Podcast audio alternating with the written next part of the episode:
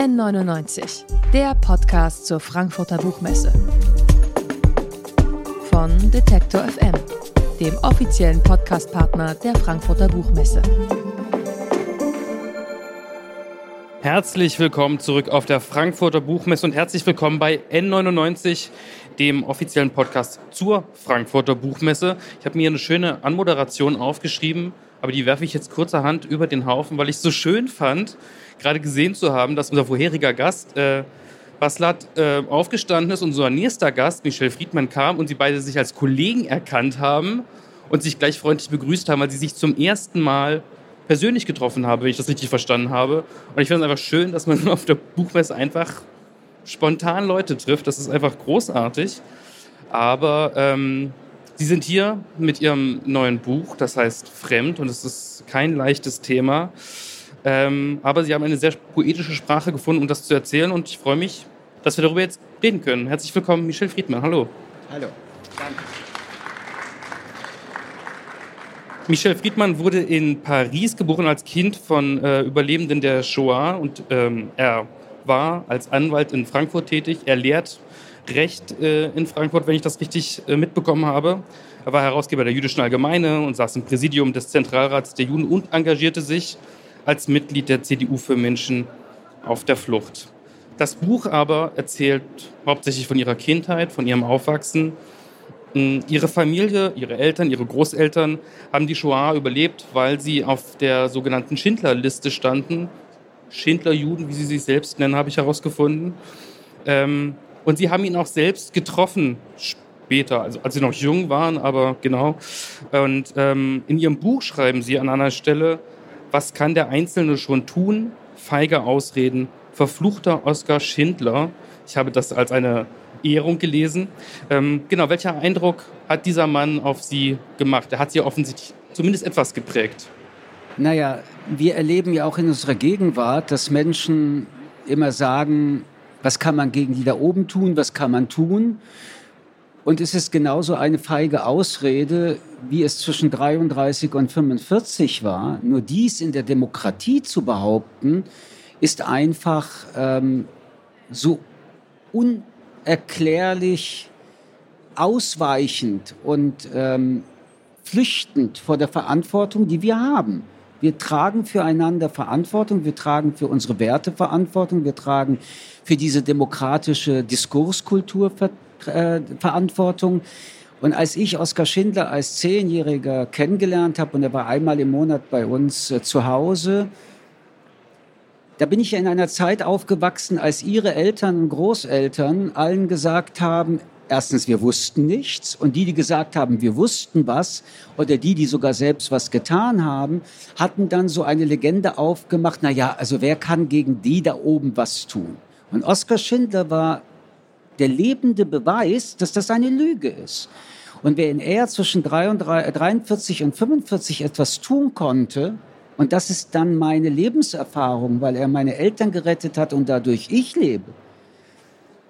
Dann konnte ich seitdem diesen Satz nicht mehr hören. Und es geht mir bis heute so, ich finde, dass Menschen ihrer Verantwortung wenigstens ein bisschen mehr gerecht werden können. Und es gibt ja heute wieder Gründe ähm, zu reagieren. Es gibt heute genauso nicht nur bei uns, aber auch bei uns Rassismus, Entmenschlichung, Hass im Job, in der Familie, im Verein. Wer sagt denn dann, stopp, wir müssen streiten? Wer sagt, jetzt ist der Spaß vorbei? Wer sagt, es tut mir leid, es gibt keinen normalen Abend mehr heute?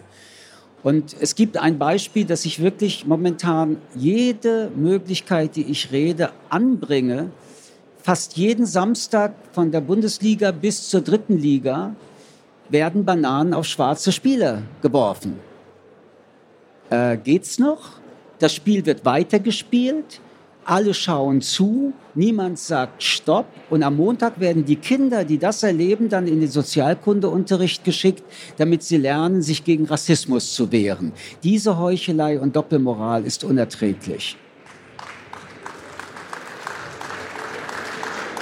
zu Recht Applaus. Ich hoffe, es bleibt nicht beim Applaus. Wir haben gehört, man kann immer aufstehen. Äh, das deutet vielleicht schon so ein bisschen die Antwort auf die Frage an, die ich jetzt habe. Sie erzählen von Ihrer Kindheit, von Ihrem Aufwachsen. Warum kommt das Buch jetzt? Also gibt es einen bestimmten Grund, warum Sie gesagt haben, ich möchte diese Geschichte heute erzählen? Naja, ich könnte sagen, weil ich jetzt langsam älter werde.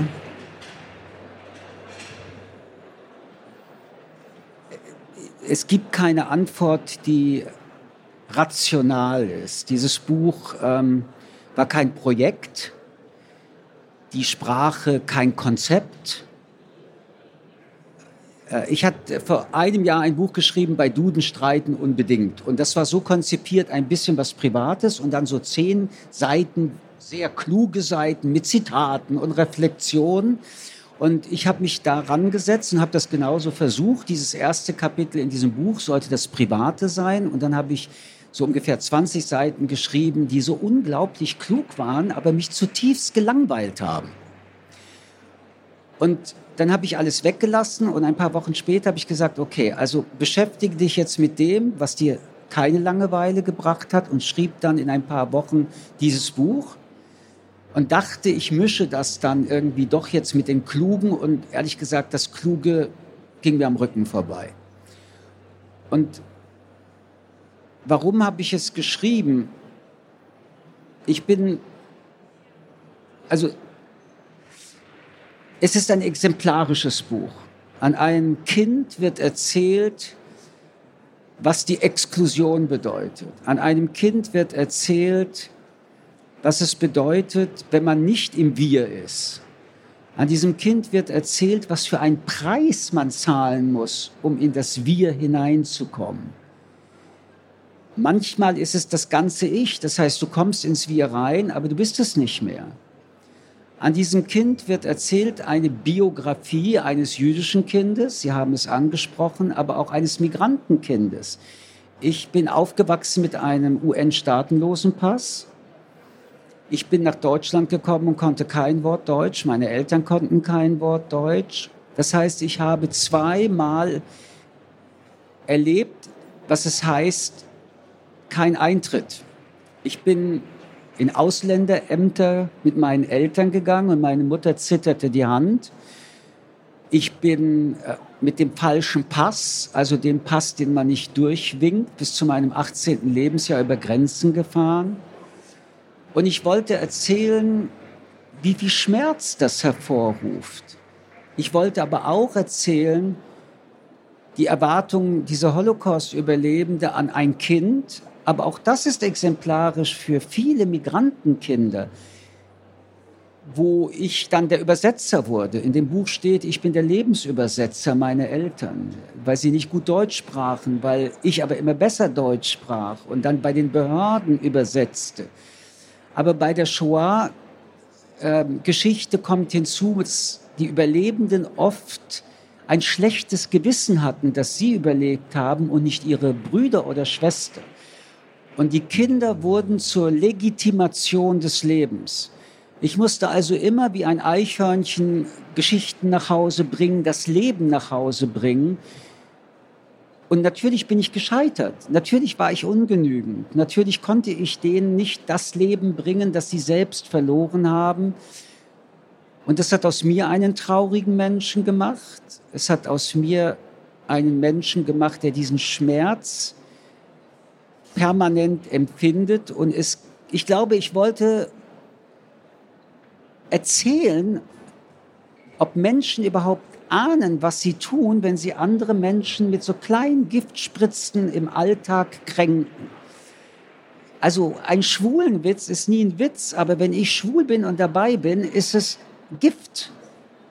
Ähm, das gilt für alle Gruppen, Trans, äh, Ausländer, Muslime, Juden. Übrigens gilt das auch für Brillenträger. Und es gilt auch für Nicht-Brillenträger. Es gilt für alle. Und eigentlich ist die politische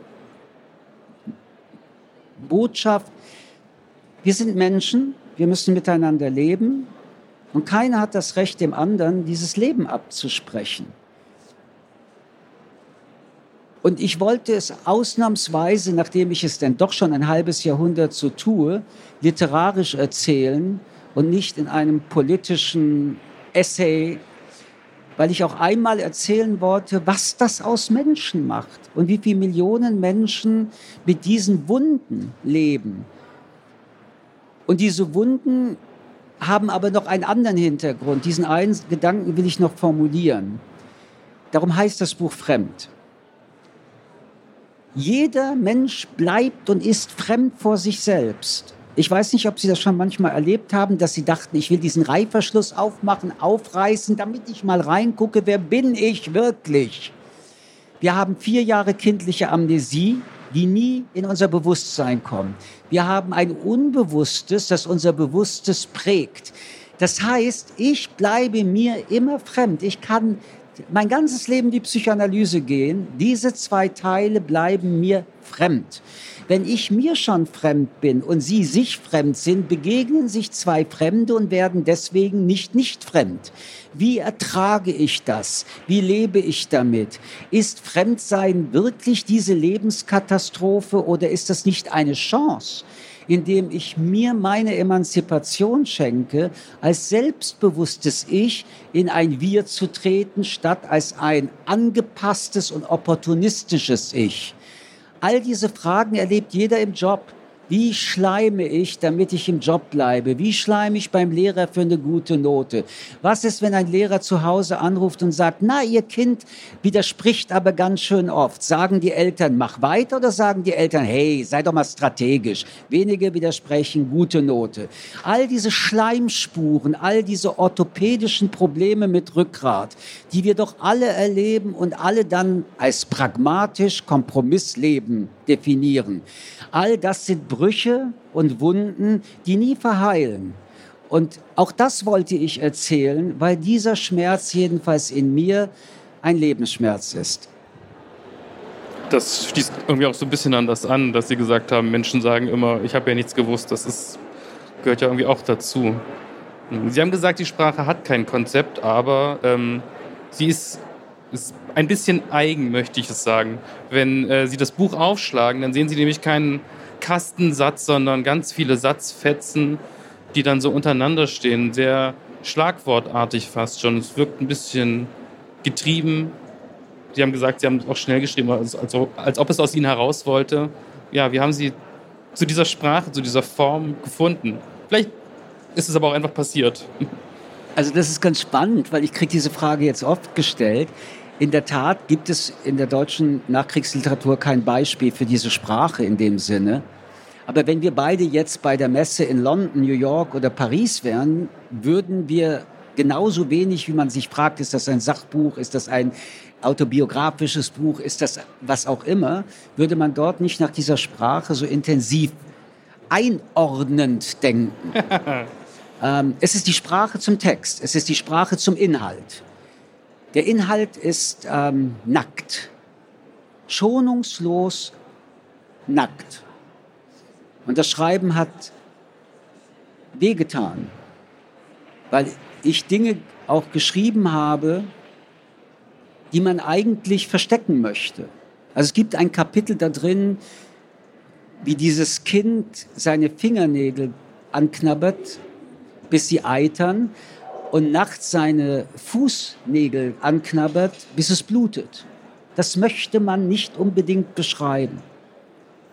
Wenn man aber bereit ist, und ich war bereit, schonungslos zu erzählen, dann war es mir unmöglich, eine Fließtextsprache daraus zu machen, mit Füller, mit ähm, Relativierungen des Höhepunktes, des Tiefpunktes, sondern von Anfang an war mir klar, es muss so wie die Substanz an den Knochen nagt, also keine Haut, keine Muskeln, kein Fett, muss die Sprache das reproduzieren. Und ich bin ein Mensch, der das Wort adoriert. Und ich glaube, man braucht gar nicht so viele Worte, sondern weniger bringen viel mehr Fantasie bei dem Leser und bei der Leserin. Und deswegen habe ich mich gar nicht entschieden, sondern es floss gleich von Anfang so, dass ich diese Zeilen ähm, geschrieben habe, weil ich wollte, dass jedes Wort seine Bedeutung auch entfalten kann. Ähm, Und das Spannende ist, wenn Menschen das lesen, erzählen sie mir, dass sie manchmal an einem Wort hängen bleiben und dass bei ihnen selbst solche Bilder entwickelt. Und dann bin ich nicht unzufrieden, dass das so ist. Ja, es ist eine sehr harte Herausforderung, so netto so würde ich das sagen, einen Nettotext zu haben, wo nichts, aber auch nicht ein Wort brutto ist. Ich erinnere mich, als ich die erste Fassung fertig hatte, habe ich das erste Mal das dann ein paar Wochen später für mich lektoriert und nochmal 30 Prozent der Worte gestrichen, weil es kam mir so vor, als hätte es Übergewicht. Das hat mich übrigens auch interessiert, weil ich auch gerne so schreibe, wenngleich meine Texte nicht so gehaltvoll sind wie dieses Buch. Was immer wieder auftaucht in diesem Text, und das kommt so besonders gut durch, weil diese Sätze immer so kurz sind, dass immer wieder Menschen auf sie kommen und sie fremd machen, sozusagen. Ihnen sagen, sie gehören nicht dazu, du gehörst nicht dazu, du bist ein anderer. Und man hat das Gefühl, wenn man dieses Buch liest, das hat sich ganz tief eingegraben in ihnen. Und deswegen würde ich gerne fragen, was hat es mit ihnen gemacht, ständig ähm, zu einem Fremden gemacht zu werden. Das ist immer so. Sie haben die Stiche vorhin schon erwähnt. Ich würde sagen, mehrere Dinge sind dadurch entstanden. Ohne Zweifel ist das Exkludieren auf Deutsch gesagt abgewiesen werden. Ich bin nicht so gut wie die, die mir nicht erlauben, dazuzugehören. Sonst würde ich doch dazugehören. Irgendwann stellst du dir die Frage, ob die so gut sind, zu denen du dazugehören willst, oder ob es nicht sogar besser ist, dass du nicht zu ihnen gehörst. Irgendwann stellst du dir die Frage, wenn du dauernd von anderen markiert wirst, was ist die einzige Möglichkeit, dem etwas entgegenzusetzen? Und das ist, sich auf die Suche nach den vielen Identitäten in dir zu begeben. Irgendwann möchtest du dich wirklich nicht integrieren, weil auch das ist die Idee, wer hat denn eigentlich die Regeln und die Maßstäbe für gelungene Integration definiert? Und wenn wir schon von Integration sprechen, die wir permanent Menschen, die hierher kommen, antun wollen, frage ich mich, warum wir nicht bei Herrn Höcke beginnen, ihn zu integrieren. Und erst wenn man das glaubwürdig getan hat, finde ich, sollte man anderen Menschen, die hierher kommen, glaubwürdig sagen, was man wirklich erwartet, wenn man sagt, sie sollen sich integrieren. Und, und irgendwann kommst du zu der Frage, ich kam zu der Frage, wie wär's denn mit Emanzipieren? Also sich frei werden. So, seit ich die Idee hatte,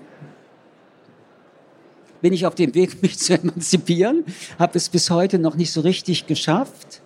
Aber ich glaube daran, dass nur selbstbewusste Menschen, ich starke Menschen, Menschen, die Liebe und Respekt erfahren haben und wenn sie es als Kinder nicht hatten, hoffentlich irgendwie im Leben mit anderen Momenten ein Wir schaffen können, in dem eben die Eintrittskarte nicht das Buckeln bedeutet, sondern dass diese vielen selbstbewussten Menschen einen Auftrag haben, eine Aufgabe definieren, einen Sinn definieren, indem sie zusammen mehr schaffen als alleine aber dass diese vielen Ichs und diese vielen Wirs sich so begegnen, dass sie sich gegenseitig anerkennen. Und zwar nicht, weil einer oder eine das Recht hat, es zu tun, sondern wie Hannah Arendt das mal gesagt hat, aus dem Gedanken, dass wir Menschen das Recht haben, Rechte zu haben.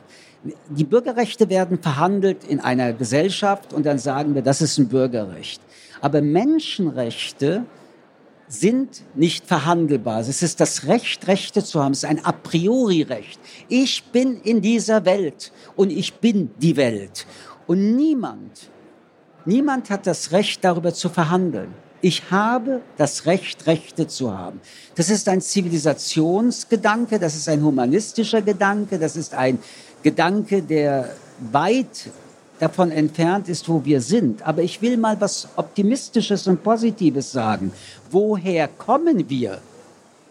Überhaupt ist Zivilisation etwas, was wir seit zwei, drei Jahrhunderten reden. Aufklärung, Liberalismus, Emanzipation, die Tatsache, dass alle Menschen einen Anspruch auf Bildung haben sollen, Freiheit, und zwar für alle und nicht nur für gewisse Stände, die Idee der Demokratie, all das ist sehr jung. Und meine Ungeduld in meinem Leben, es mehr zu erleben, ändert nichts daran, dass selbst wenn ich Rückschläge und Frustrationen erlebe, solange ich oder sie oder sie für diese Gedanken brennen und hoffentlich es auch zeigen und hoffentlich es jeden Tag überall verhandeln, wenn man es mit Füßen tritt, dann wird es eine Chance geben. Mehr ist es nicht. Aber ich finde, das ist schon wahnsinnig. Und wenn ich weiß, dass meine Eltern vor 80 Jahren vergast worden wären und ich heute mit ihnen hier sitze, dann ist der Schmerz, den ich heute erlebe, weil die Partei des Hasses und Millionen Menschen, die sie wählen, sich immer noch mit solchen Fantasien abgeben. Aber diese Generation und dieses Land es nicht umsetzt, sondern ich hier sitzen kann und alles sagen kann, was ich will, bei allem, wie ich finde, eine ganz großartige Option. Aber die Option setzt voraus, dass wir uns nicht für Minderheiten engagieren, sondern kapieren, dass Rassismus Demokratiehass ist. Denn die Demokratie basiert auf Artikel 1. Die Würde des Menschen ist unantastbar. Wenn aber sie angetastet wird, werde ich doch nicht als Jude, sondern als Bürger dieses Landes angetastet und damit wir alle. Solange wir das nicht so übersetzen, mache ich mir um mein Leben immer noch große Sorgen.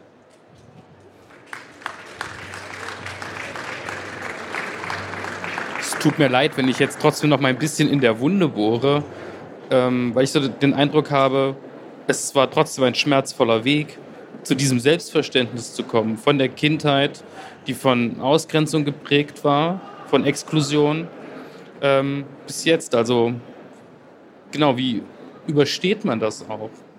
Schafft ja nicht jeder, leider, oder nicht jeder. Also bisher habe ich mich mit 50,01 Prozent entschieden zu leben. Die Widersprüchlichkeit, die Ambivalenz eines Lebens ist eigentlich das Normale. Meine Geschichte ist etwas extremer. Ich bin verwundet, ich habe blutende Wunden, ich bin ein trauriger Mensch, ich bin ein Mensch, der viel weint, ich bin ein Mensch, der von Zeit zu Zeit verzweifelt, In der deutschen Sprache gibt es das Wort trotzdem. Ich sitze trotzdem hier, weil ich daran glaube, zutiefst glaube, dass wir es lernen könnten. Es ist ein Lernprozess. Und wenn es zwei sind und wenn wir zu dritt sind und wenn es noch welche sind, miteinander besser umzugehen. Und ich irre mich sehr oft dabei. Ich irre mich, wenn ich in meine Mail-Accounts reinschaue. Ich irre mich, wenn ich in Social Medias reinschaue. Ich irre mich, wenn ich in der jüdischen Gemeinde Schulen und Kindergärten besuche, die voller Polizei und Maschinengewehren sind, was eine katholische Schule nicht braucht. Ich irre mich dabei, wenn ich einen bescheuerten Judenwitz höre oder sonstige Witze und ich reagiere darauf ja nicht nur wenn es sich um Juden und Jüdinnen handelt. Ich reagiere darauf, wenn ich merke, dass der Mensch hinten ansteht und seine Verallgemeinerung vorne ihm so oder sie so markiert, dass der Mensch keine Chance hat. Aber wenn diese Angst siegt in mir, dann verstumme ich und dann hätte ich keine Kinder haben dürfen. Und ich habe mir sehr lange überlegt, ob ich Kinder haben will. Für mich begleitete das Thema Familie der Tod. In unserer Familie war es sehr traurig. Es war so, in dem Buch steht, mein, ich bin auf einem Friedhof aufgewachsen und meine Eltern waren die Friedhofswärter und ich war ihr jüngster Lehrling. Aber bis ich zum Friedhof komme, lebe ich. Und deswegen schreibe ich solche Bücher. Es ist die, Es ist eine Liebesgeschichte an das Leben, das will ich noch mal sagen. Meine Eltern haben mich geliebt. Sie konnten nicht verhindern, dass sie mich auch gebraucht haben und dass sie mir Dinge angetan haben, die ein Kind total überfordert. Und dass ich deswegen teilweise auch so neurotisch bin, wie ich heute bin. Aber es ist eine Liebesgeschichte, auch wenn es die traurigste Liebesgeschichte ist, die ich mir vorstellen kann. Sie ist eine Liebesgeschichte. Sie ist eine Geschichte für den Menschen. Und ich liebe Menschen, trotz allem. Ich würde auch sagen, das ist, das ist die Antwort auf die Frage, oder? Wie man das überwinden kann mit Liebe, oder? Ja, wobei wir den, ich bin ja auch Philosoph, den Liebesbegriff jetzt einen Augenblick nochmal ja, von der Romantik gerne. wegnehmen. Also was heißt das? Es heißt die Exklusivität des anderen. Sie sind für mich einzigartig, jedenfalls in dieser Zeit. Und es bedeutet, dass mein ganzer Wille, mein ganzes Leben dafür da ist, dass es ihnen mit mir besser geht als ohne mich. Es bedeutet, dass ich bereit bin, maximale Neugierde zu haben, zu lernen und zu erfahren, wer sie sind und was sie mir schenken können. Und es bedeutet letztendlich, dass ich den Blick auf diesen Menschen durch alle Schichten dieser Liebe versuche zu erkennen. In diesem Sinne ist es eine Liebesgeschichte. Meine Eltern haben mich wie einen Solitär gesehen. Sie haben mir meine Bildung ermöglicht. Sie haben mir dieses Leben gestaltet, aber an einem Punkt waren sie auch mein Lebensproblem, weil ich sie ja auch geliebt habe und sie mir eine Aufgabe gestellt haben, zu der ich objektiv als Kind nicht fähig war. Sie können noch so sehr sie jemanden lieben, ihm nicht das Lebensglück schenken. Aber es ist Liebe. Vielen Dank. Ich hätte jetzt noch sehr viel mehr Neugierde, aber wir müssen leider zum Schluss kommen. Äh, vielen Dank, Michel Friedmann, für diese Offenheit, auch für die Offenheit in dem Buch. Es heißt Fremd, hat 168 Seiten, ist im Berlin Verlag erschienen, kostet 20 Euro und ähm, man kann es auch gut verschenken, möchte ich mal so sagen. Also, man kann es auch selbst lesen. Man kann es auch selbst lesen, aber ich, ich finde, es ist ein gutes und Buch zu verschenken. Genau, perfekt. Vielen Dank, dass Sie da waren. Ich danke Dank. Ihnen. Herzlichen Dank. N99, der Podcast zur Frankfurter Buchmesse. Von Detektor FM, dem offiziellen Podcastpartner der Frankfurter Buchmesse.